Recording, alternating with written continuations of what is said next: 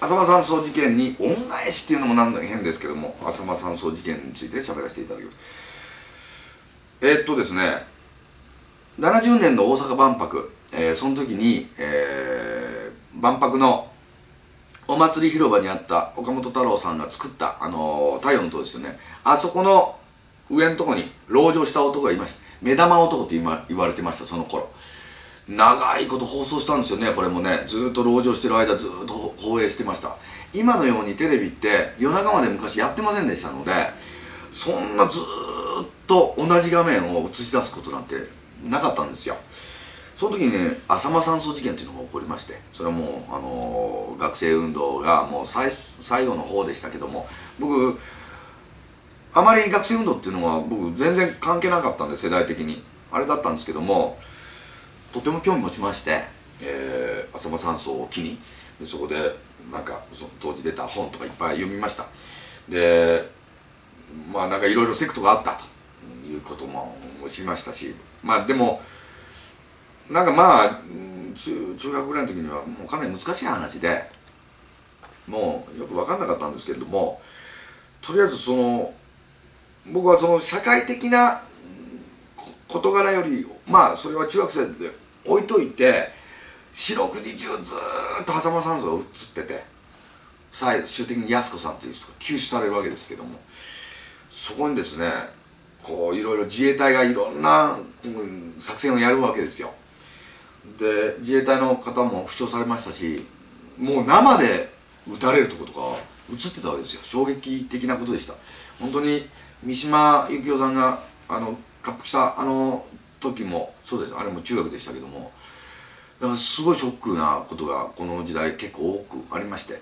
浅間山荘がそれずっと映し出してたっていうことで。で最終的にもうこんな鉄球がですね浅間山荘にバーンバーンぶち当たってるわけですよ。今うちの事務所ねあのー、これ9階にあるんですけどベランダに鳩がもうもうす来るんですよ。で鳩のまあ鳩はいいっすよ。まあ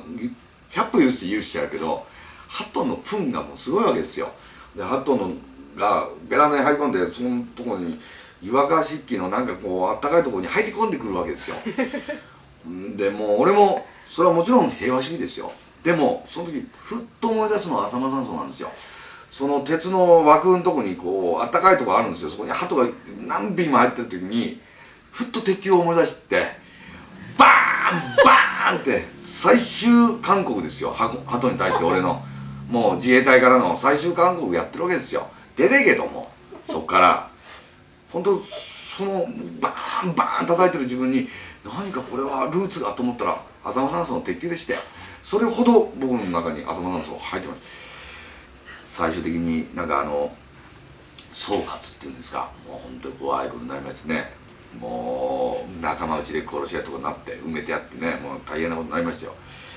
狭間山荘で捕まって出てくる人たちがこう映り出されてましたよ。もうその時はもうさすがの日本も怒りましたね。こうやって髪の毛こうやってこうよくタイの犯罪者とかこうやって顔を見せっぱになるじゃないですか。ついに出ましたよ怒りましたよ顔ばその時に毛皮のコート着てロックみたいな格好してたのいて僕びっくりしたんですけども。まあそういうこともあってあのまあそれを結びつけたくはないですがなんかちょっとロックな出来事でもあったと思うんですよ。まあ本当に戦争がそういう時代だったんでしょう。それはもう糸井さんとかの世代のお話ですが